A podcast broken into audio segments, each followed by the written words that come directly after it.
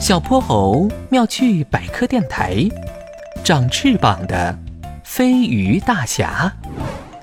哼哼猪穿着银白色的潜水服，在蔚蓝的波波海里遨游。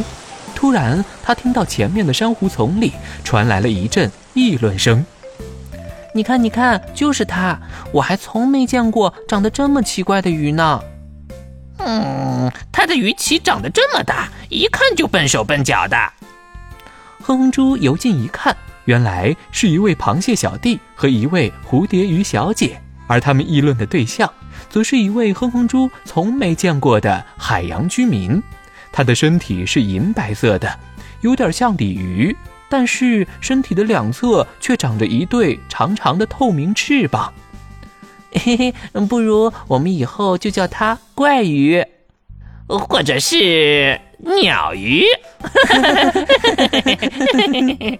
那位怪鱼小弟并没有听见螃蟹小弟和蝴蝶鱼小姐的议论，他正趴在水草丛里打盹儿呢。哼哼猪刚想仔细看看它奇特的外形，意想不到的事情发生了，他们头顶的海水突然发出哗啦啦的响声，紧接着一条龇牙咧嘴的大白鲨猛地冲了过来。天哪，是鲨鱼！快跑呀！哼哼猪吓得赶紧藏进了珊瑚礁里，螃蟹小弟和蝴蝶鱼小姐也吓得四处逃散。蝴蝶鱼小姐游得很快，唰的一下就没影了。可胖乎乎的螃蟹小弟跑起来特别慢，他吓得几乎快要哭了。救命啊！救命啊！螃蟹小弟，快躲到这里来！哼哼猪小声提醒着他。螃蟹小弟用尽全身力气往哼哼猪这边跑，可没想到跑到半路，却被长长的水草缠住了一只脚。妈妈呀，完蛋了！我要完蛋了！就在大白鲨锋利的牙齿即将咬到螃蟹小弟的一刹那，一个银白色的身影嗖的窜了出来，一把把螃蟹小弟拽了起来。抓住我！哼哼猪定睛一看。竟然是那位长翅膀的怪鱼小弟，不过他现在把翅膀紧紧地贴在身体两侧，好让自己游得更快。螃蟹小弟用两个大钳子死死地抱住怪鱼小弟，他们一起飞快地往海面游去，凶猛的大白鲨则紧随其后。啊！救命啊！大白鲨快追上我们了！别急，我有办法。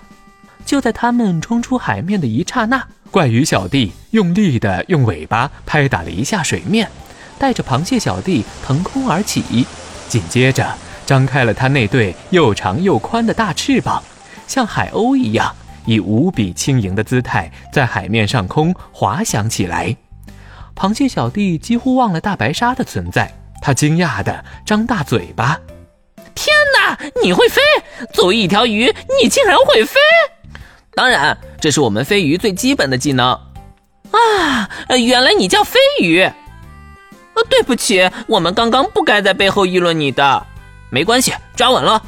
飞鱼小弟又用尾巴拍打了一下海面，继续开始第二次滑翔，把海里的大白鲨气得龇牙咧嘴的。呵呵，快看，那条大鲨鱼已经生气的游走了，我们安全了。当他们重新回到海里的时候，哼哼猪呼哧呼哧的游了过来。嗯嗯，你们没事吧？让我隆重的介绍一下，这位是飞鱼大侠。瞧，他的尾鳍特别有力，能帮助他跃出水面，而他漂亮的胸鳍就像翅膀一样，可以让他在空中滑翔，一口气能滑翔两百多米呢。刚刚就是飞鱼大侠救了我。我宣布，从今天开始，我就是飞鱼大侠的头号粉丝。